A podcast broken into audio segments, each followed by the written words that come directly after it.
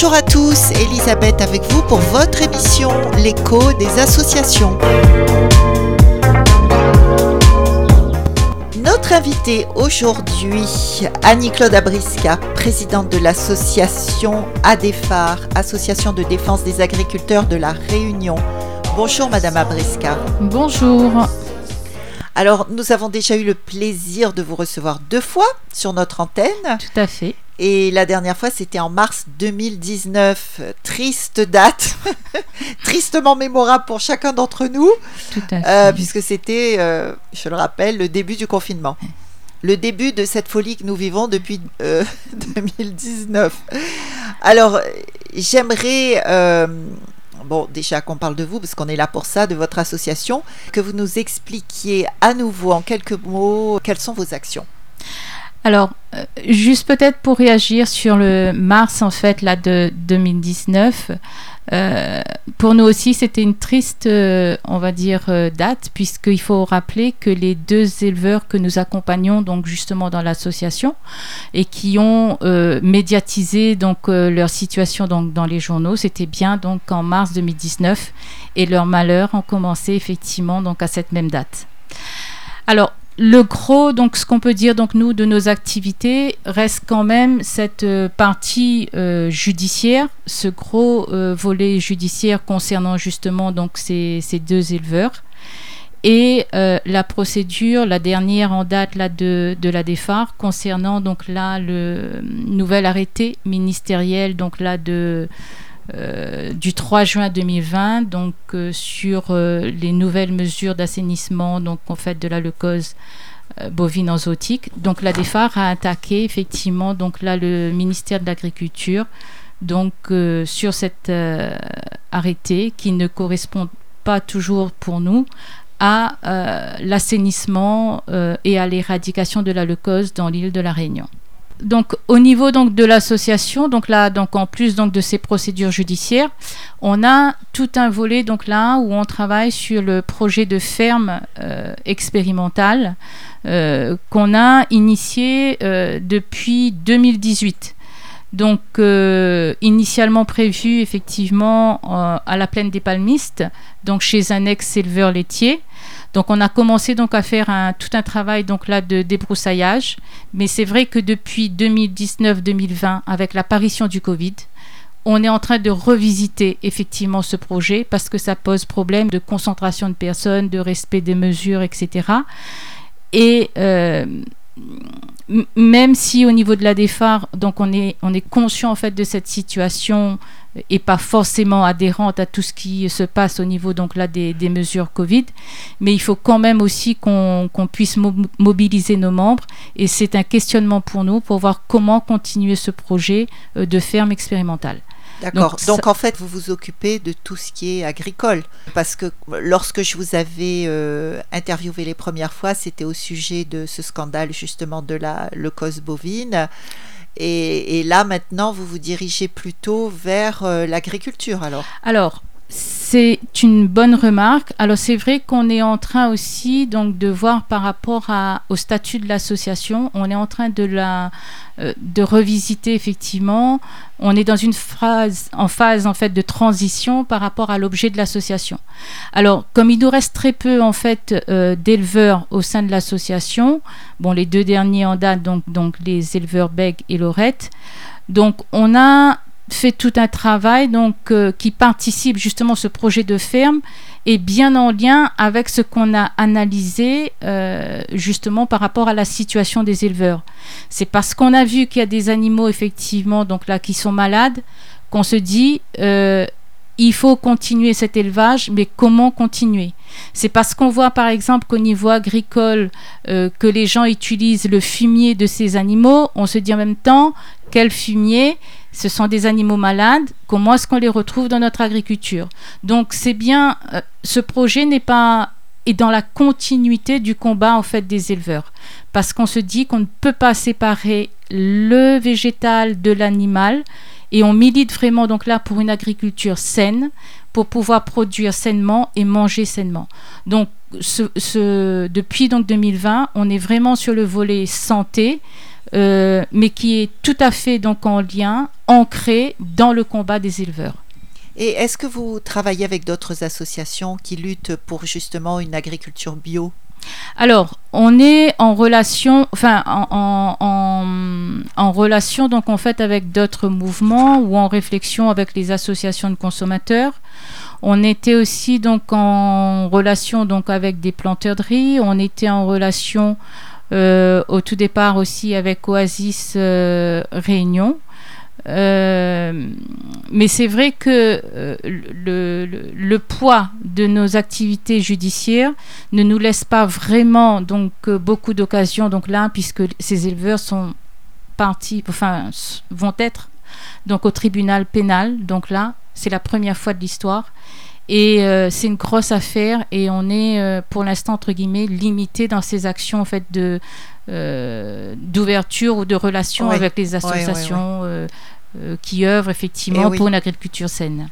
Oui, j'imagine, ça fait vraiment euh, mm. un gros morceau. Radio Sud Plus, Radio Sud Plus, la sensation. Alors, en, en janvier 2019, euh, vous avez effectué une marche de 150 km c'est pas rien d'ailleurs.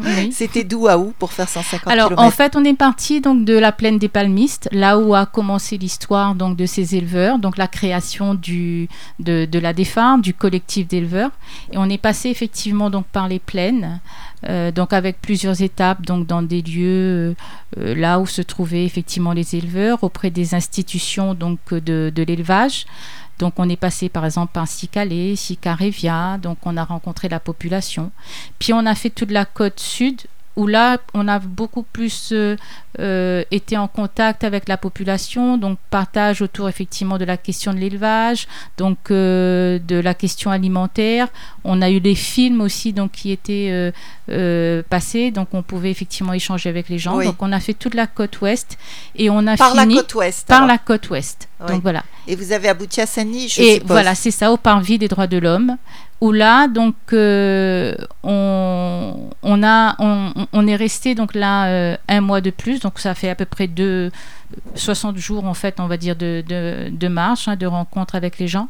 Et sur ce parvis, donc, on avait attendu donc les euh, différents responsables qu'on avait rencontrés donc là des institutions donc sur notre parcours pour qu'ils puissent, puisqu'on les a interpellés sur des questions précises qui relèvent de l'élevage, et on les a attendus et on n'a vu personne.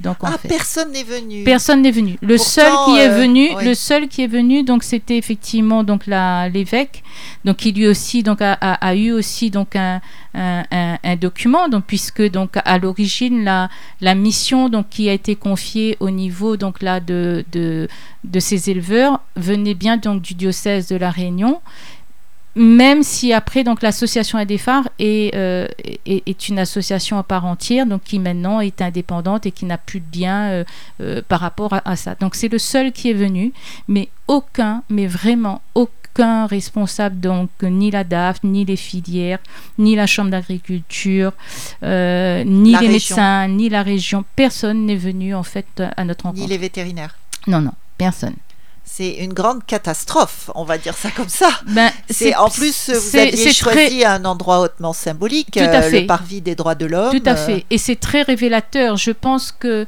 il faut que la, la, population, en fait aussi, bon, en tout cas ceux qui nous entendent, comprennent que ce problème, effectivement, entre guillemets, est connu de tous depuis les maires euh, jusqu'à euh, le président de région, en passant par les institutions, les, associations, euh, le monde civil, etc.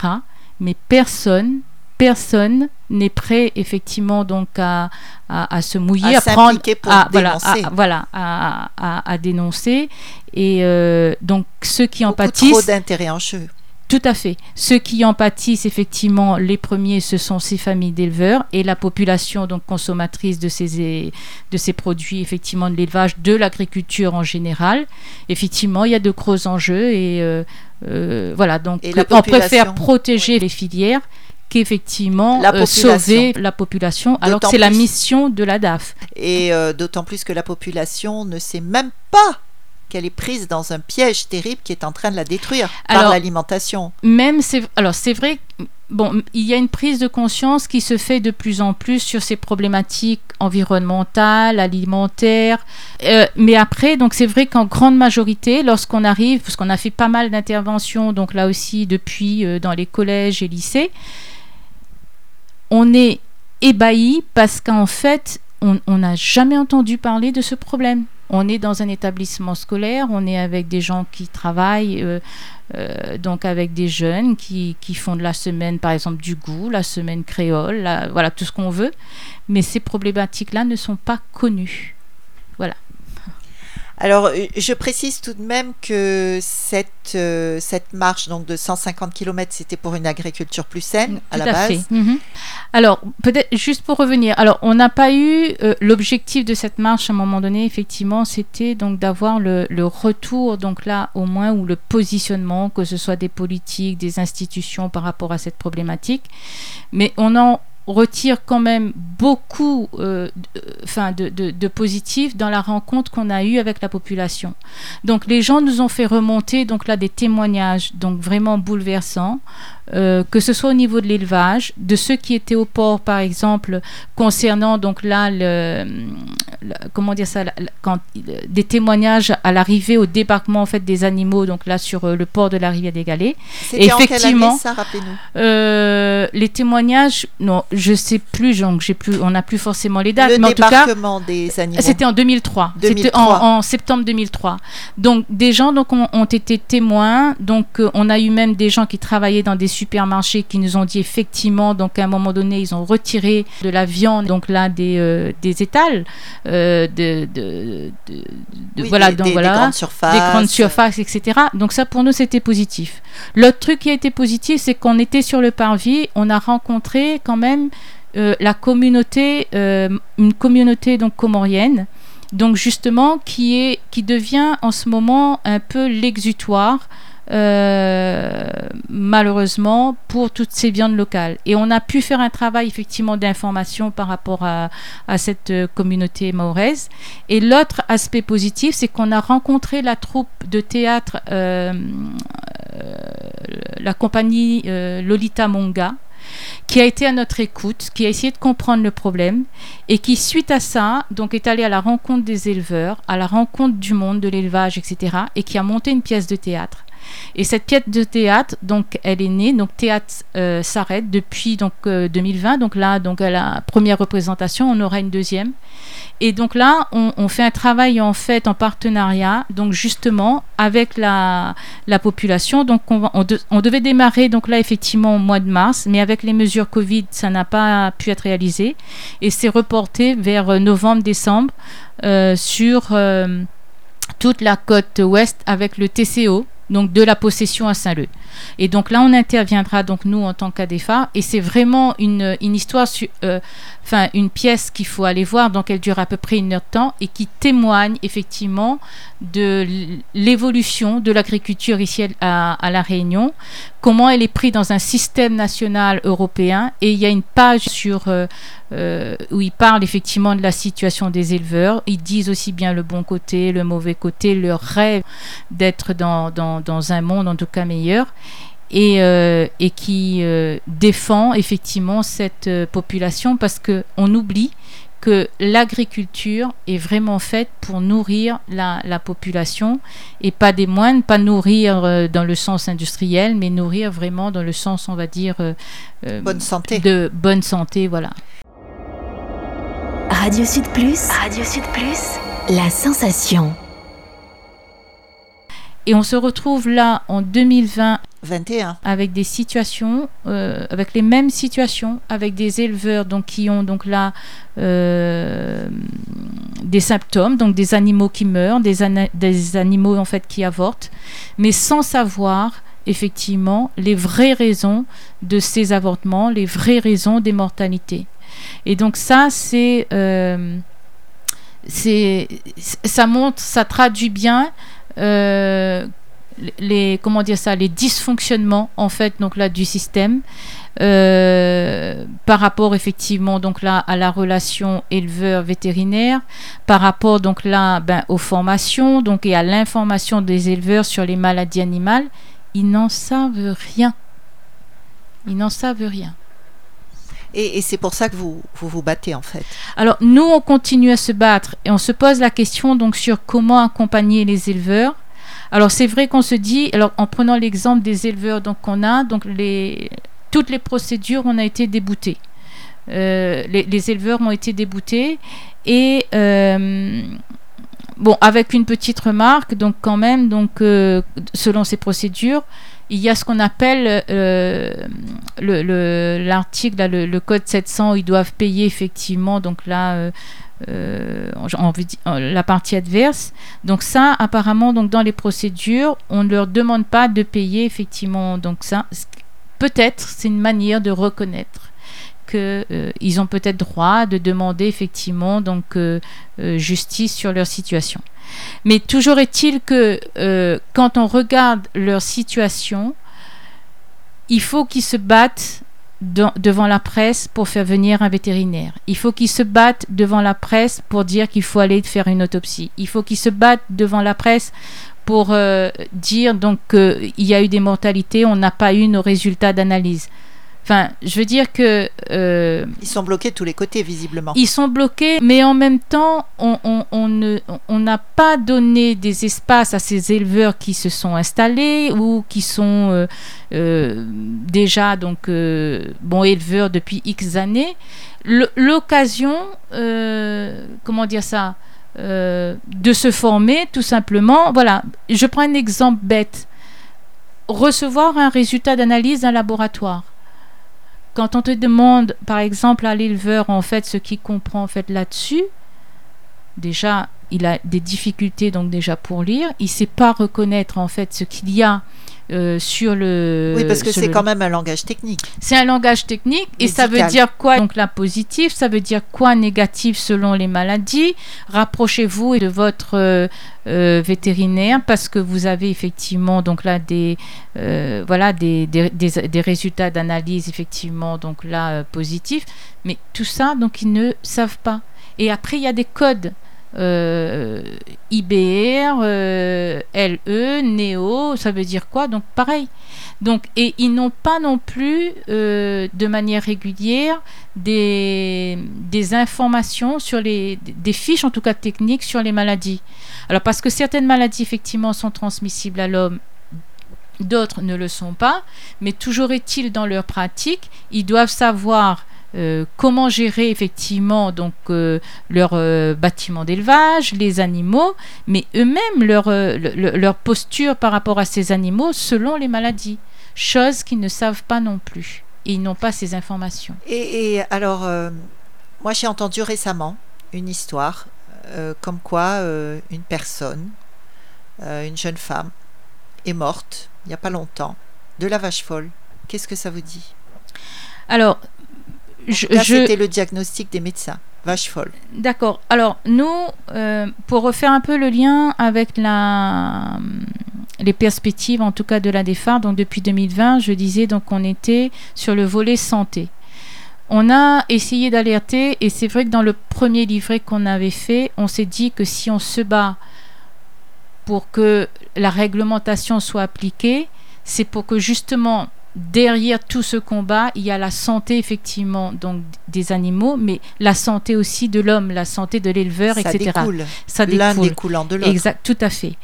Et euh, nous aussi, donc on a eu, bon, il y a eu en tout cas euh, des rapports qui ont été faits et euh, on a même vu effectivement donc un bulletin épidémiologique de 2011 ou 2012, je sais plus, qui disait bien qu'on était dans un programme de recherche euh, qui s'intitule Animal Risk et qui euh, a pour objectif de faire exploser en fait un certain nombre de maladies, effectivement donc là dans les élevages, et de voir comment donc ça réagit aussi bien sur le monde animal que dans la population.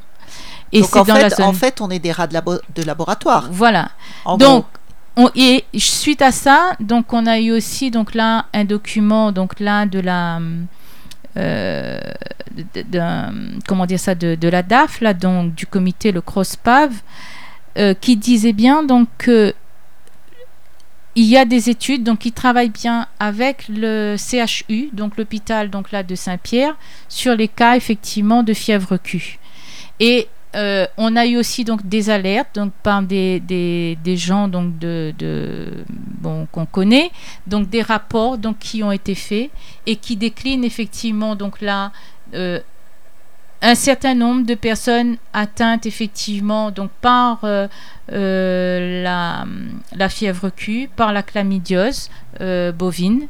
Et il y, aurait même un cas donc de, de décès, donc je ne sais pas si c'est en lien ou pas par rapport à ces, à ces situations. Donc je pense qu'il y a vraiment, et puis il y a aussi donc des professionnels de santé aussi qui alertent, parce qu'ils disaient euh, aussi qu'il y a de plus en plus de cas euh, d'avortement ou voilà donc ou des euh, complications donc périnatales euh, et qu'il faudrait effectivement se pencher sur euh, euh, tous ces aspects, donc voir le cadre de vie, le cadre environnemental de ces mères, en fait, effectivement, donc là, de famille. Et alors, quand vous parlez de fièvre Q et de chlamydiose, quels sont les symptômes de l'un et de l'autre?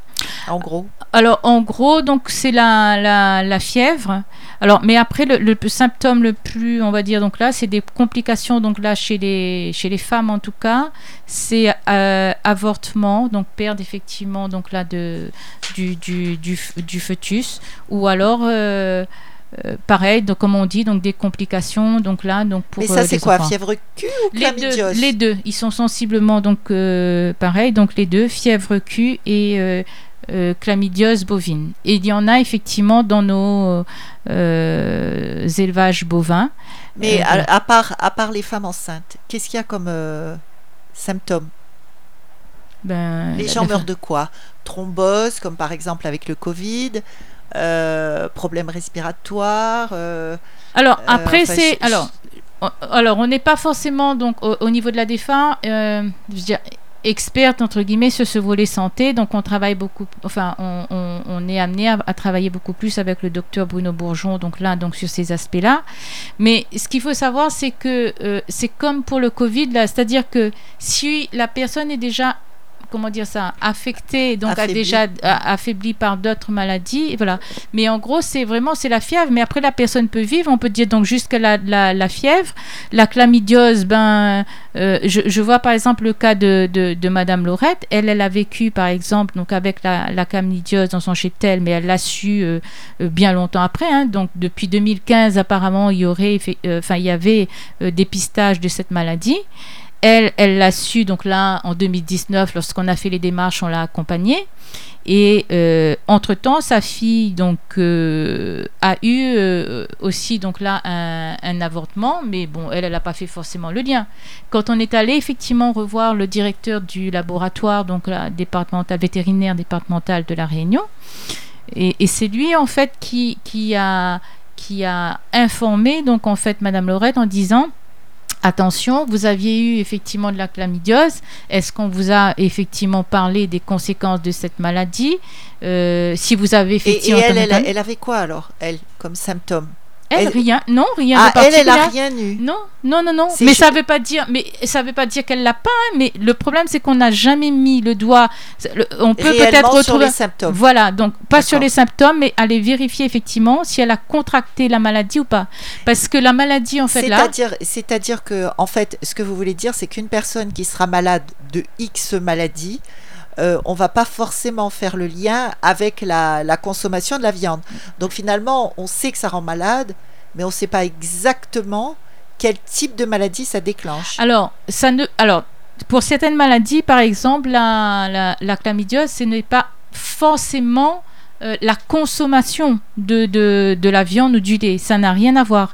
C'est vraiment lorsque la vache, en fait, avorte ou lorsqu'elle... Euh, comment dire ça? Oui, C'est-à-dire avoir été près de la vache. Exactement. S'être voilà. occupé de la vache directement. Exactement. Donc c'est donc euh, donc c'est ces pas la maladies. consommation. Non, non, là c'est pas la consommation. Mais moi, je parle de la consommation parce que beaucoup plus de gens sont exposés à ça que les agriculteurs, finalement. Il y a Alors- peu, il y a peu Mais d'agriculteurs c'est, c'est qui, oui, vont- qui oui sont non. directement en relation avec la vache. C'est Oui ça et- que je veux dire. Oui et non, parce que alors je, je termine donc sur la fièvre Q et la chlamydiose. Il faut savoir donc en fait quand par exemple la, la vache donc là avorte, elle émet en fait ce qu'on Enfin, il y, a- y y tout là en fait, donc le placenta, etc. Donc il y a, y a tout un ensemble donc là d'odeurs en fait là qui se qui se dégage. Et si on respire seulement ça, alors pour une vache, euh, voilà, on peut effectivement attraper la maladie. Ce qui est encore plus grave, ça veut dire que dans un certain nombre là, d'un rayon d'un certain Un nombre de kilomètres, hein, oui. voilà, donc c'est ça. Donc je sais Kilomètres plus. carrément? Oui, donc, le, Ah donc oui. la personne en fait qui respire, donc imaginez-vous donc les hauts de l'île avec tous les, les élevages. Donc il suffit là effectivement qu'il y ait effectivement qu'il y ait du vent, que ça chasse ou que ça pousse. Imaginons encore donc qu'il y ait effectivement des chiens errants, donc qui mangent ces avortons et qui effectivement contractent la maladie. La personne donc a un chien, un chat, peu importe. Et donc on est en contact avec ces animaux-là. Ben voilà, ça, ça y Oui, est, ça donc c'est la chaîne, voilà, ça y ça, se transmet. Euh, je sais pas, les animaux, les papangs qui passent par là, effectivement, donc qui mangent cet avorton et, et qui euh, rejettent Ne leurs que leur excréments, voilà, voilà, voilà. et tu- voilà, leurs Oui. déchets, etc.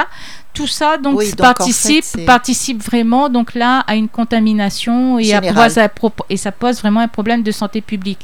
Mais tout ça, on mettra pas l'accent là-dessus. On va dire effectivement que c'est l'éleveur qui a pas su, effectivement, donc. euh, euh, qui n'est pas Gérer son capable cheptel, exactement etc. donc voilà Oui. donc on va mettre ça sur les techniques de mauvaises techniques euh, euh, voilà d'élevage euh, problèmes euh, euh, voilà sanitaire, etc. Et on met Voilà. tout sur le dos de l'éleveur. quoi. voilà exactement c'est ce qui Ouais. s'est en train de Ah, mais c'est terrible. Tout le monde il est beau, tout le monde il est gentil. Quand les pavés volent comme de grands oiseaux gris dans la gueule des flics au regard surpris. Quand ça gueule du sac, lorsque partout l'on entend le bruit des matraques sur les crânes intelligents. Dans la douceur de la nuit, le ciel m'offre son abri et je pense à Jésus-Christ, celui qui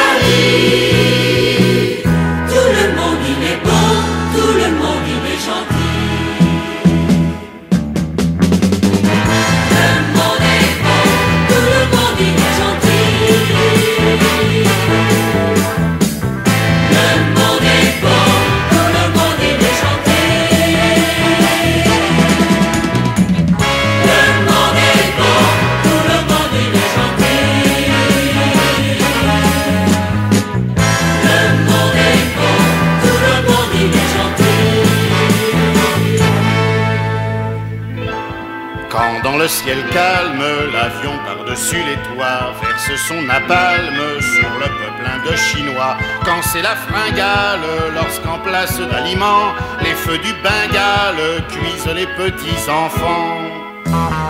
Dans la tièdeur de la nuit, la prière est mon appui, car je pense à Jésus-Christ,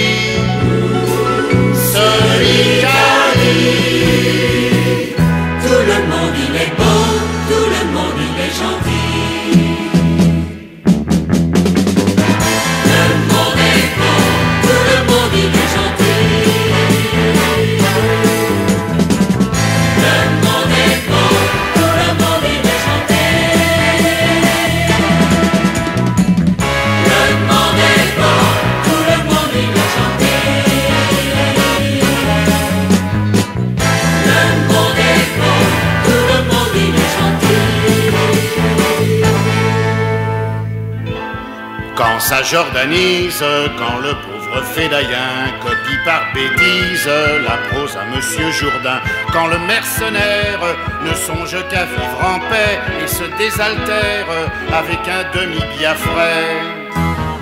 Dans la fraîcheur de la nuit, je me sens tout attendri en pensant à Jésus-Christ, celui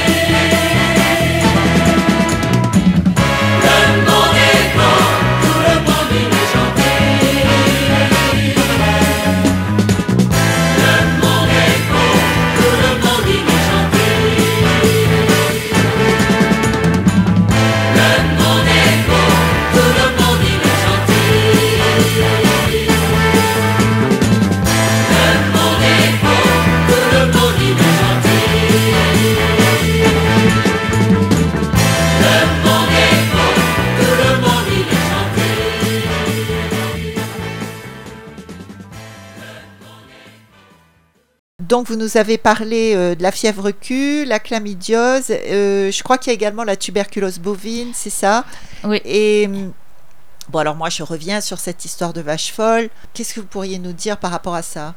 Alors, par rapport à la, à la vache euh, folle, je, ce qu'on peut dire, c'est qu'il y a eu effectivement donc un- une suspicion, en tout cas, donc euh, euh, de la maladie, en fait, à prion, comme ils appellent, donc là, euh, ici dans l'île, et que, C'était en quelle année ça? Alors là, je ne sais pas. Il faut À que peu je près, retrouve. approximativement. C'est récent, c'est vieux, c'est. Non, je pense que c'était peut-être même au tout début, peut-être même de la, de la création de la DEFAR. La DEFAR est née en 2006, donc je... Bon, mais on peut les retrouver peut-être dans, dans, dans des Dans des articles, de- dans des archives ou des articles, effectivement, donc là, de, de presse. Et effectivement, donc là, euh, euh, les autorités, effectivement, donc ont, ont- ont démenti... euh, Sachant quand même excusez-moi, je vous coupe, Oui. sachant quand même, je rappelle que le débarquement de ces fameuses premières vaches malades, c'était en 2003. Tout à fait. Alors, et le débarquement, en fait, là, de, ces animaux ont, eux, euh, comment dire ça, été euh, impactés, mais eux, c'était par l'IBR, la rhinotrachéite infectieuse bovine, qui continue donc à faire aussi donc là, des ravages, et c'est la souche la plus virulente qu'on a eue, donc nous ici, donc à la, à, à la Réunion, euh, et qui ont euh, et qui a attaqué effectivement donc là les, les élevages de la Réunion et qui a pour conséquence aussi pareil euh, mortalité, euh, avot- avortement donc dans, dans, dans les Chez les humains? Ah, dans les euh, cheptels. dans les, dans les cheptels. Oui, mais en rapport avec la vache folle. Je reviens à la vache folle, excusez-moi, mais Oui. on en a tellement parlé de cette vache folle que. Alors et après donc nous il y a eu aussi donc là donc il y a eu effectivement donc là cet euh, épisode donc là donc de euh, de suspicion effectivement de la vache folle ici dans donc dans Dans l'île. dans l'île. Et, euh, et puis il y a eu aussi euh, ben, avec euh, Madame Laurette et hum, une vidéo donc à un moment donné qui était passée donc là sur euh, la mort subite là de son de son animal qui ressemblait donc force euh, à la à la vache folle mais apparemment donc on on, on ne l'a pas su on ne l'a pas su et euh, voilà donc mais nous on, Ça s'est arrêté là, en fait. ça s'est arrêté là. En fait, on n'a pas euh, la, vérité, il n'y a pas de, recherche en fait poussée. Il faut savoir quand un animal, par exemple, décède, quand il a plus en fait de 4 ans, on fait ce qu'on appelle le prélèvement donc là de, l'obex, de la moelle pour justement vérifier euh, cette, ce qu'on appelle euh, si elle a la vache folle ou pas. Or, les résultats de ces analyses, lorsqu'ils sont prélevés, ne, sont, ne reviennent même pas pour l'éleveur qui est détenteur de l'animal. Donc, on, on nous dit qu'on le fait, il faut le demander, mais l'é- le- l'éleveur lui-même n'a pas euh, de compte-rendu de ces résultats d'analyse. Donc, on ne sait Ce pas. est complètement incroyable. Ouais. Complètement incroyable. C'est euh, voilà, c'est réglementé de cette de la sorte. en fait. Donc, donc, a priori, euh, il pourrait très bien y avoir de la vache folle sur l'île. C'est tout à fait possible. Ces vaches étant arrivées en 2003, elles étaient malades. Elles ont eu tout un tas de maladies que vous nous avez décrites. Euh, la vache folle en France, c'était bien avant. oui, oui, bien oui, c'était bien avant. Oui. Donc, euh, on, on peut, on peut se dire, oui, effectivement, pourquoi pas? Il, Alors- il peut y avoir de la vache folle à la Réunion. Oui, alors, et alors il faudrait savoir en fait comment euh, avoir les résultats et avoir euh, de, toutes ces, de tous ces prélèvements de BEX, comme on les appelle. Et, euh, mais alors, qui, qui va pouvoir effectivement euh, euh, Faire en sorte que confirmer ce soit dévoilé. Voilà, euh, c'est ça, c'est ça. Donc ça, c'est une Peut-être que affaire. vos actions vont enfin pouvoir amener euh, à la lumière tout ça. Je- on, on sait, alors c'est vrai que là c'est un point de, de réglementation, mais toujours est-il que je pense que les, le, le- le- comment dire ça, là, les, les- les éleveurs, ceux qui sont en premier déjà en contact direct avec les- leurs animaux, en tout cas nous on se pose vraiment euh, les questions sur leur santé, euh, Bien sûr. sur leur santé et, euh, et en premier lieu et après en deux- deuxième lieu avec tout ce euh, comment dire ça, ce, ce transport effectivement de fumier, de lisier, de, de, de paille, de canne, etc. Donc dans les différents élevages, ça aussi c'est transporteur en fait de maladies et ça nous pose vraiment question aussi sur nos productions donc là euh, végétales et comment euh, com- comment dire ça et comment est-ce qu'on peut euh, vérifier la, la, la, la qualité vraiment de, de, de, de ce qu'on mange. On va, on va passer à un sujet plus joyeux, Espérons. si vous permettez. Oui. Déjà qu'il fait très gris aujourd'hui, je crois qu'après, on aura un moral euh, dans les chaussettes, comme on dit. Oui. Euh, oui, alors vous vous êtes lancé depuis peu, je crois. Enfin, vous en avez parlé tout à l'heure succinctement dans euh, la transmission de euh, d'un savoir qui est surprenant sur notre île, c'est-à-dire la culture du riz sans rizière. C'est ça? Expliquez-nous un petit peu tout ça. Alors, ben ça, alors le riz, les rizières, les photos en fait qu'on avait, on va dire que c'est euh, un peu à l'image de toutes les informations qu'on a. euh, c'est un peu donc en fait un, un leurre. Alors c'est vrai que quand on, on montrait ces images et on l'a pris effectivement en formation, le riz n'est pas euh, une culture en fait euh, de rizière. On peut très bien planter effectivement le riz. euh, ben, comme on plante la carotte, Comme des carottes. Voilà effectivement donc euh, en plein champ. Ça, c'est incroyable. Alors, en chers fait- auditeurs, Alors plantez du riz chez vous avec Exactement. la arrive Alors, peut-être. Et pourquoi on le faisait en fait sur cette technique-là euh, dans les rizières? C'était pour effectivement éviter donc là de, de, de désherber, donc pour éviter effectivement que les mauvaises herbes poussent. Parce qu'effectivement le riz euh, n'aime pas avoir de concurrents et dès que les mauvaises herbes sont là, effectivement ça arrête effectivement le, le développement, la croissance du riz. Donc c'était une technique en fait pour arrêter les mauvaises herbes. Et donc ça c'était donc un japonais donc en fait qui a trouvé qui avait travaillé effectivement donc là sur euh, la culture du riz, qui euh, avait euh, donc relevé effectivement, voilà, donc relevé cela. Et après donc nous, euh, bah, cette plantation de riz, donc en fait on a on a choisi, en tout cas donc nous d'aller à, Madagascar parce que la technique euh, pour nous était bien donc respectueuse en tout cas de la de, de ce qu'on défend, donc de cette agriculture saine, même si leur technique qu'on appelle donc système de riziculture intensive, le mot intensive ne va pas du tout dans le sens Et oui, intensif, chimique, Ah bon euh, agricole. Ça n'a rien à voir. Eux, c'était dans, intensif dans le sens où effectivement c'est productif, c'est ça, ça donne vraiment énormément en production. Et la technique, c'est que i- ils ont observé, donc c'était un ingénieur agronome, donc c'était un jésuite qui avait effectivement donc là par, euh, on va dire encore par erreur, donc qui avait laissé tomber un grain et qui avait vu qu'effectivement que ce grain de riz donc avait, on appelle ça talé, donc ça fait ça fait pas des tiges, on appelle ça des tales, c'est l'équivalent des tiges. Donc avait donné effectivement plus, près d'une enfin un certain nombre de tales, en tout cas plus de 80, et sur chaque talle il y avait un épi. Et donc là, donc il a commencé effectivement donc là à étudier. Et euh, C'était- quoi ça 19e siècle 20e siècle? ah non non non, c'est tout récent. hein, Ah, c'est tout tout récent. Ah oui oui, donc donc c'est avec euh, euh, comment il s'appelait encore le père de Lolanier. Voilà. Et du coup, donc là, la technique a été mise en place. Alors, il faut donc justement donc semer effectivement donc là les graines.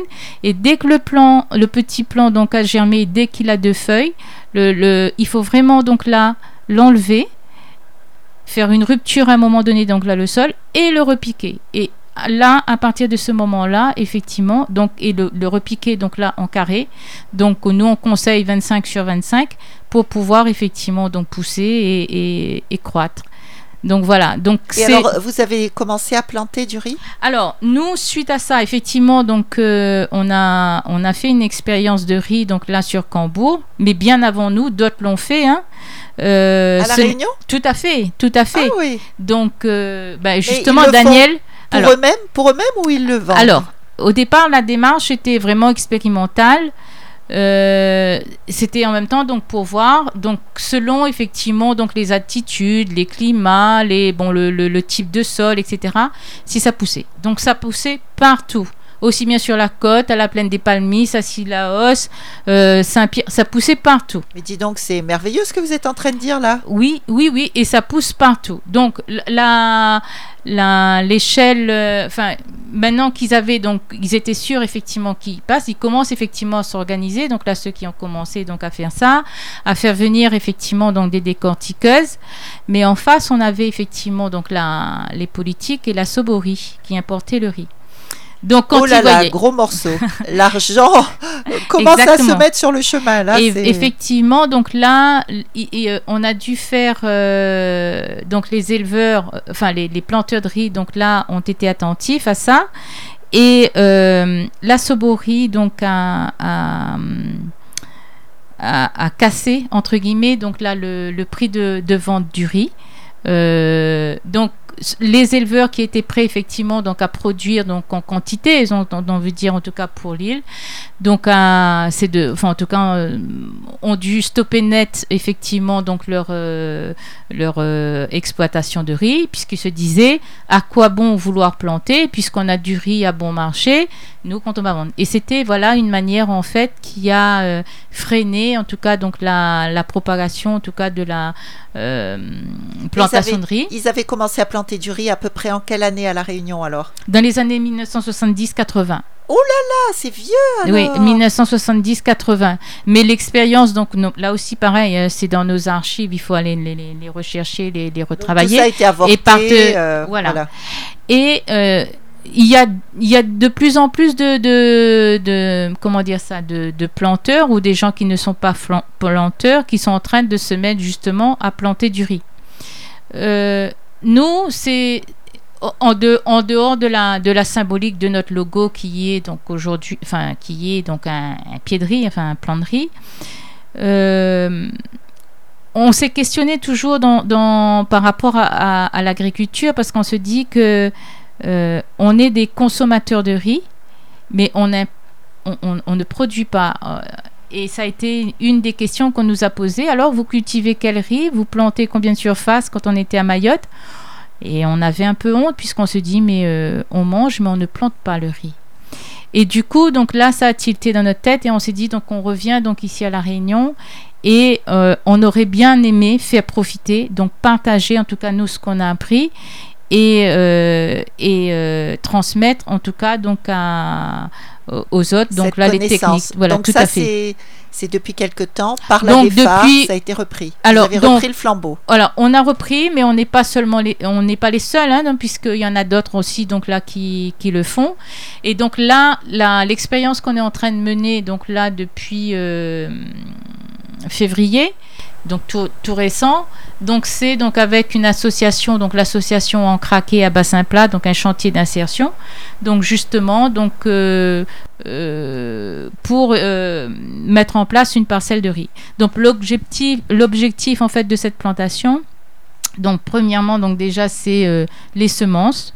Et après pouvoir donc euh, goûter à ce qu'on a, euh, ce qu'on a, ce qu'on aura euh, récolté. Produit. Voilà, tout à fait. Vous n'avez pas goûté encore. Non, non, non. Donc là, il commence. Surprise. Non, non, ben, il faut à peu près en 3, trois mois et demi, 4 mois, le temps que ça produit, ça, ça, ça oui, voilà, donc on puisse récolter. C'est assez rapide, Si, non? oui, oui, c'est assez Trois, rapide. quatre mois. Oui, oui, oui. Dans une année, donc si le- les, les gens ont des parcelles suffisantes, on peut faire trois récoltes dans l'année.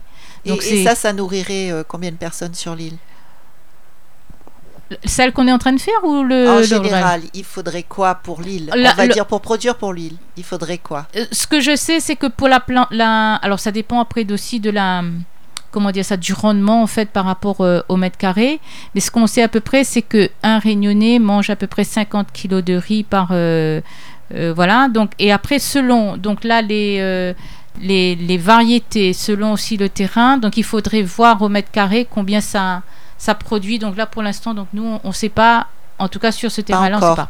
C'est trop expérimental c'est trop expérimental et euh, peut-être d'autres euh, euh, associations donc de, de riz qui l'ont déjà fait euh, de manière plus régulière peut effectivement apporter, euh, peuvent apporter effectivement des Ce genre précisions. d'éclaircissement. Voilà. Mhm. Euh, Radio Sud Plus. Radio Sud Plus.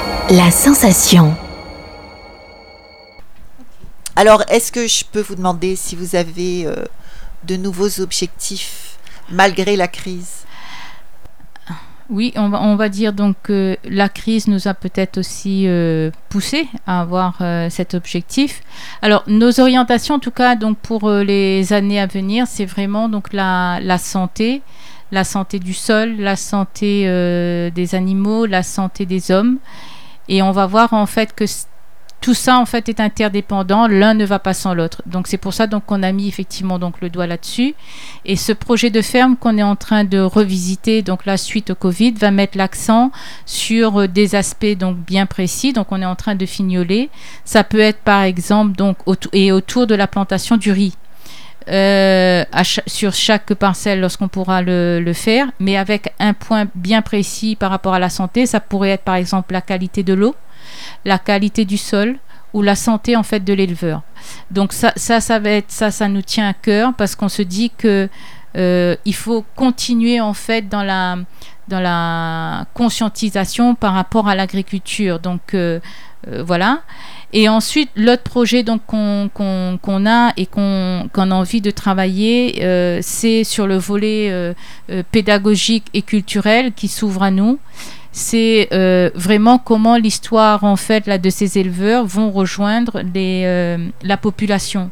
Donc, on a une grosse, comment dire ça, opportunité donc avec euh, la troupe Lolita Monga. Donc, on va les accompagner et on va effectivement donc euh, être présent pour animer donc les débats et continuer à conscientiser. Donc là, euh, à partir donc de, de novembre ou décembre. Donc quand on aura le programme, on pourra effectivement donc en parler un peu mieux. Donc euh, sur cet aspect-là. Et on veut aussi donc euh, travailler donc là sur un ouvrage euh, concernant effectivement la contamination de- des élevages. Donc euh, la DEFAR est à la recherche effectivement d'un dessinateur, donc d'un dessinateur donc la militant pour pouvoir effectivement faire une bande dessinée qui retrace effectivement l'histoire de cette contamination pour que ça reste effectivement dans l'histoire de la Réunion. Donc on, se bat vraiment pour que la population puisse avoir euh, comment dire ça dans, dans leur conscience vraiment euh, ben, ben, l'histoire de notre agriculture et comment effectivement donc on est on a été euh, entre guillemets trompé dans, notre manière effectivement de produire euh, comment on a comment les éleveurs ont subi euh, sans le savoir effectivement donc toutes ces, ces contaminations Radio Sud Plus. Radio Sud Plus. La sensation. Euh, et d'ailleurs, euh, ce livre, euh, on, a écrit un article là dans ce livre, Ensemble nous demandons justice, Oui. donc qui est écrit donc par Lu- Priscilla Ludowski, donc une figure emblématique là des Gilets jaunes, donc elle est martiniquaise, et par Marie Toussaint qui est le- une, une députée européenne donc écologiste mais de formation juriste. Et c'était important, en tout cas pour nous, de laisser une trace dans ce livret parce que ça sort effectivement euh, la problématique effectivement de ce combat des éleveurs. Ça sort en tout cas du département de Lille.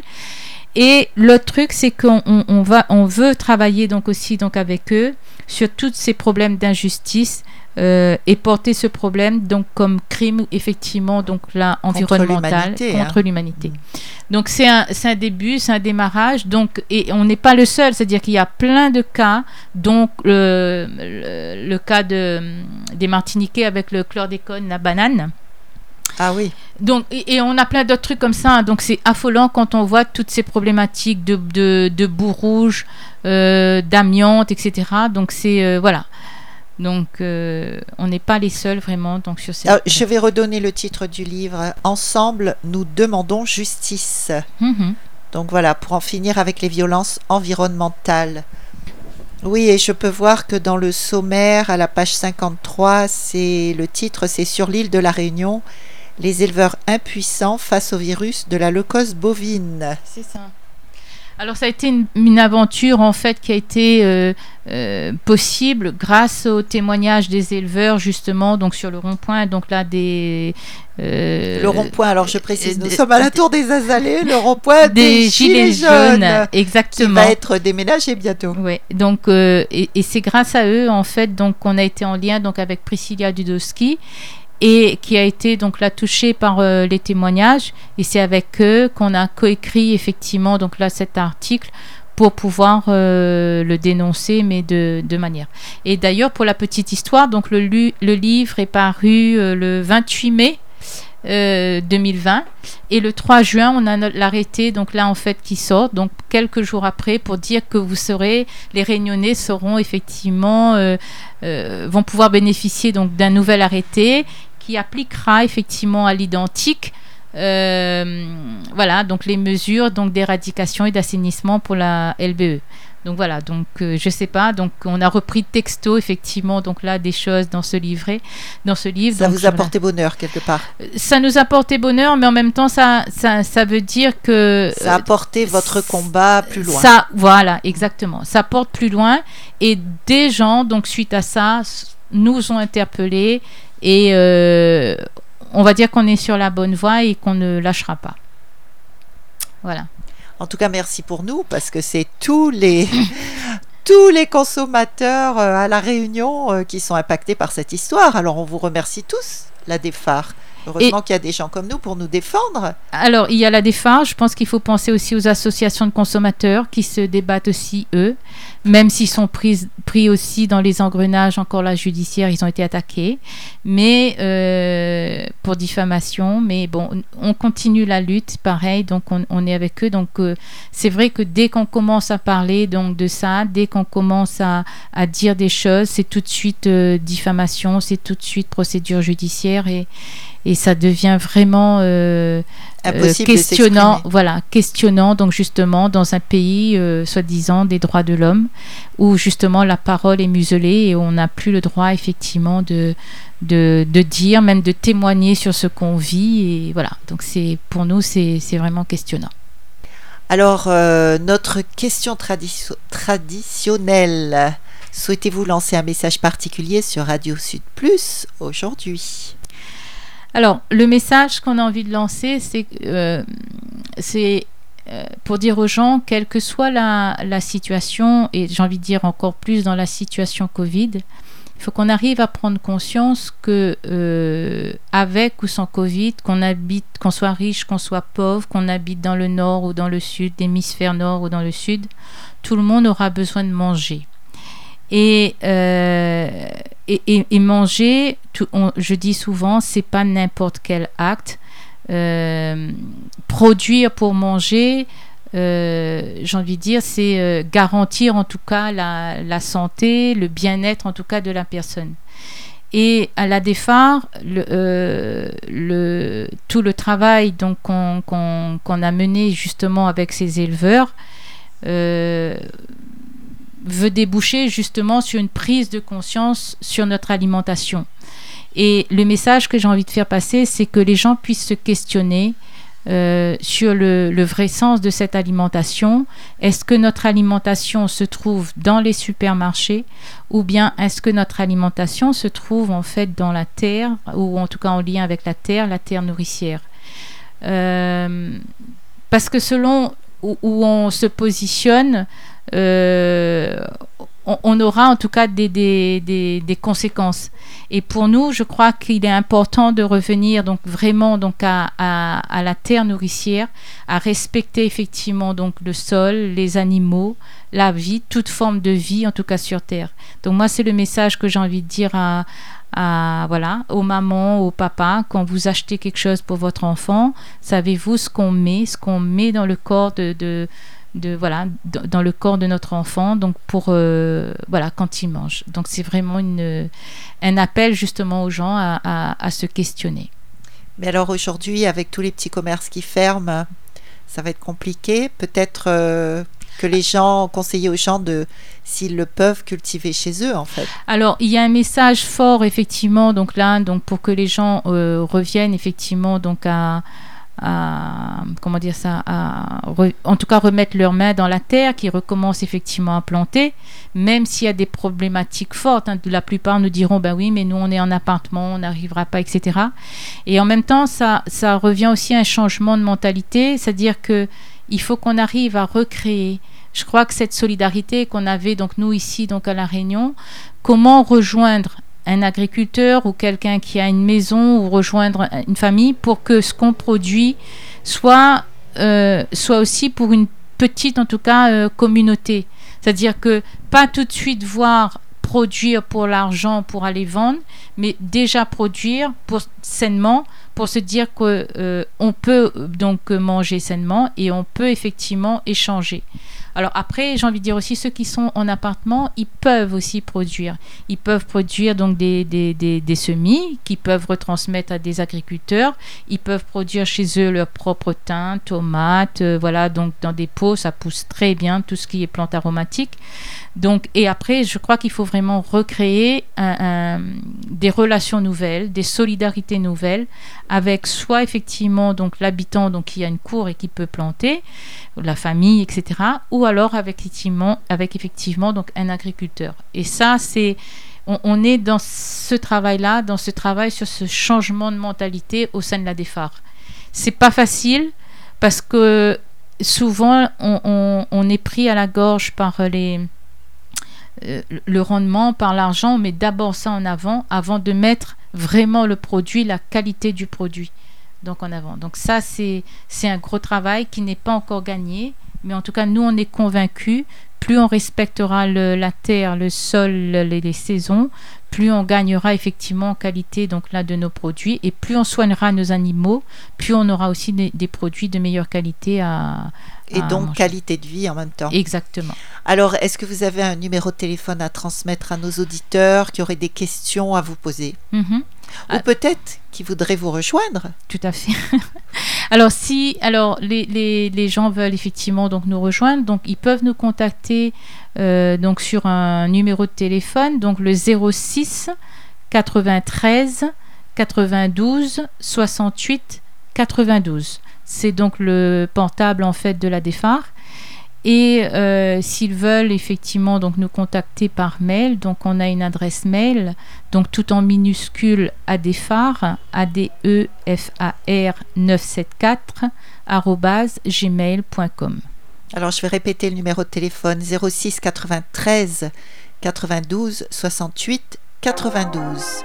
Alors notre émission touche à sa fin, bien qu'on aurait encore des tas, des tas de questions à vous poser, à vous poser, Madame Abrisca. Et en tout cas, merci d'avoir été là pour l'association Adéphare. Ben merci à vous en tout cas et au plaisir en fait de se retrouver pour une prochaine émission.